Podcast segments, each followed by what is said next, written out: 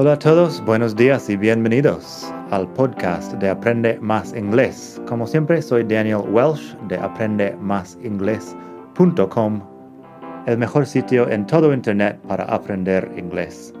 Este podcast te ayudará a hablar inglés como un nativo. Vamos allá.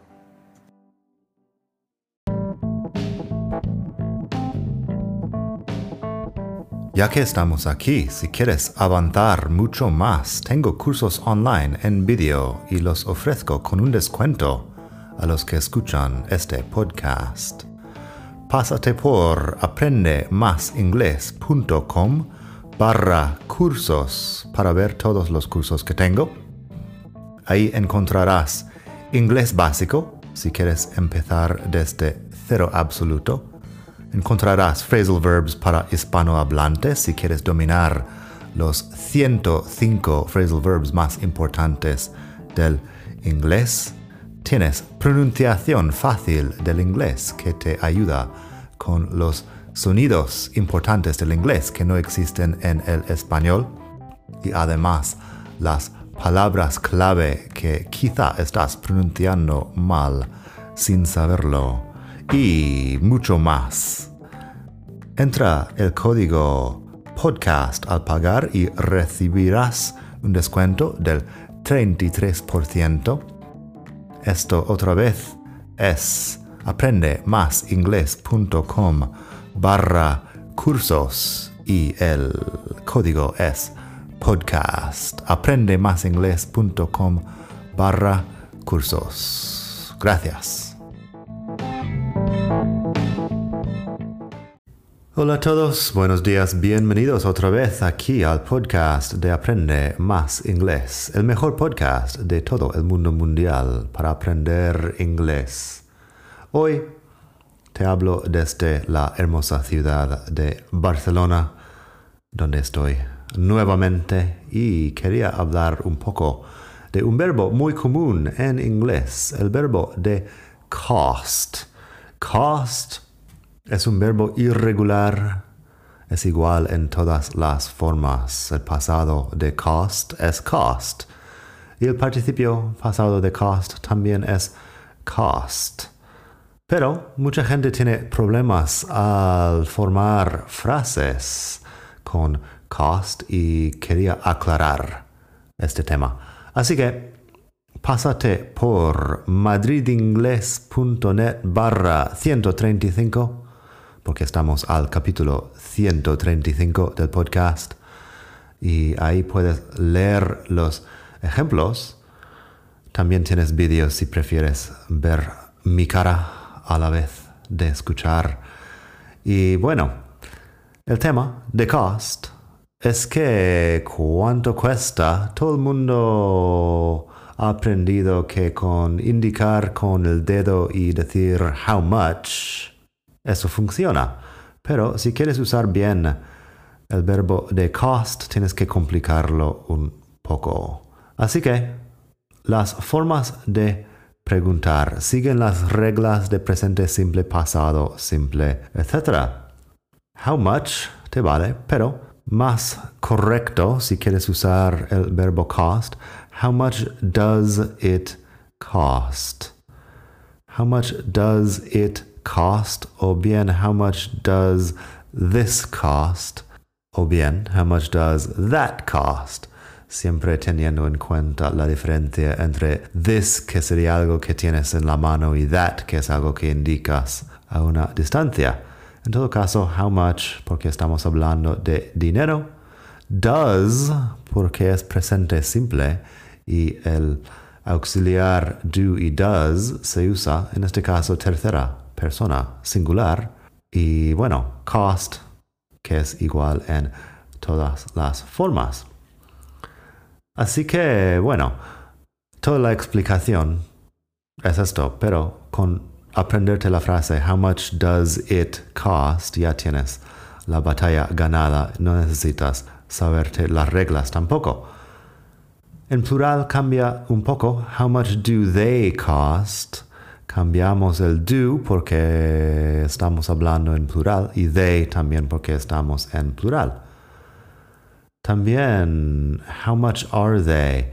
En singular, how much is it? Que sería otra forma más larga de simplemente decir how much. How much is it? Se entiende que estamos hablando del precio. How much are they? Si estamos hablando en plural. Así que eso, hasta ahí todo bien. How much does it cost? How much do they cost? Tengo unos ejemplos de frases un poco más naturales para que te hagas una idea. How much does it cost to go to Toledo or Toledo if you prefer? How much does it cost to go to Toledo? Hablando del precio del billete.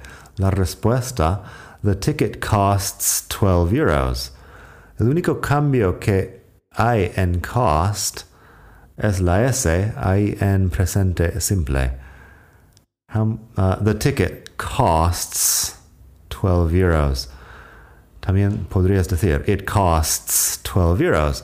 Lo que hay que tener en cuenta ahí es la STS al final de esta palabra, que no es muy fácil de pronunciarlo, pero haz lo mejor que puedas y ya te saldrá en algún momento. The ticket costs 12 euros. Si estoy hablando de otra cosa, how much does a kilo of beef cost? ¿Cuánto cuesta un kilo de carne? How much does a kilo of beef cost? Y la respuesta, it costs 10 euros. Costs, otra vez con la S, T, S. It costs 10 euros. Otro ejemplo, it costs a lot of money to go to university in the US. It, sí, la, es la situación de ir a la universidad. Cuesta mucho ir a la universidad en Estados Unidos. It costs a lot of money to go to university in the US. También podrías decir going to university in the US costs a lot of money. Un ligero cambio en el orden de las palabras. Pero bueno, eso es empezar la frase con gerundio, que creo que hemos visto en otro capítulo.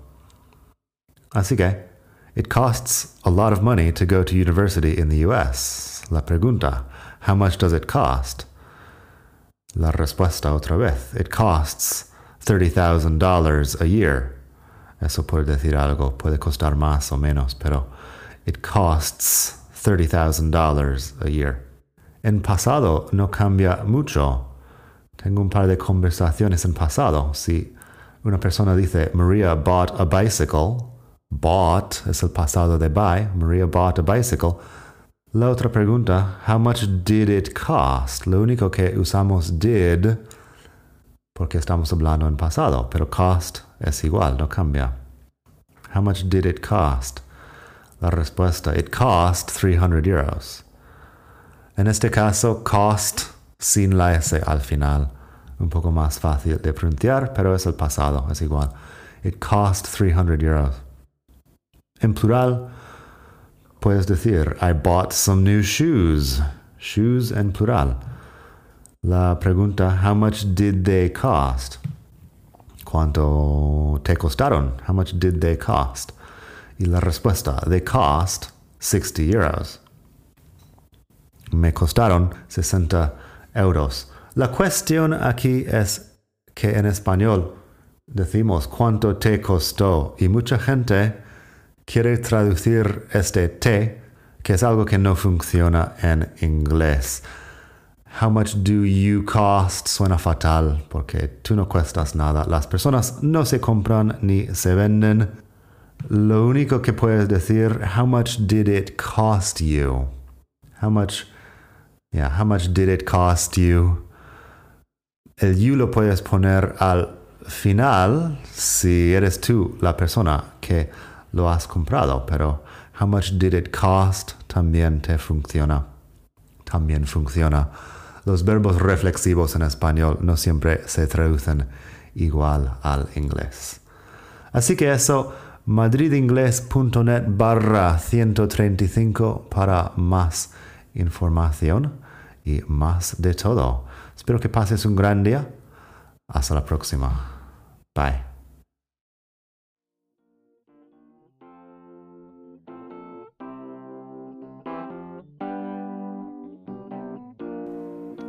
Gracias por escuchar. Como siempre puedes pasar por mi web aprendemasingles.com para mucho más tengo vocabulario, expresiones para hablar, phrasal verbs, gramática, pronunciación y mucho más en la web. Nada más por hoy. Espero que pases un muy buen día.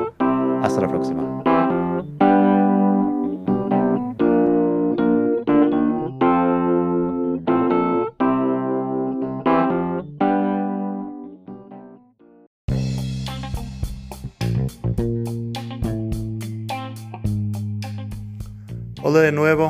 Antes de terminar quería pedirte un pequeño favor. Si te gusta este podcast, puedes suscribirte en Apple Podcasts o bien en Spotify.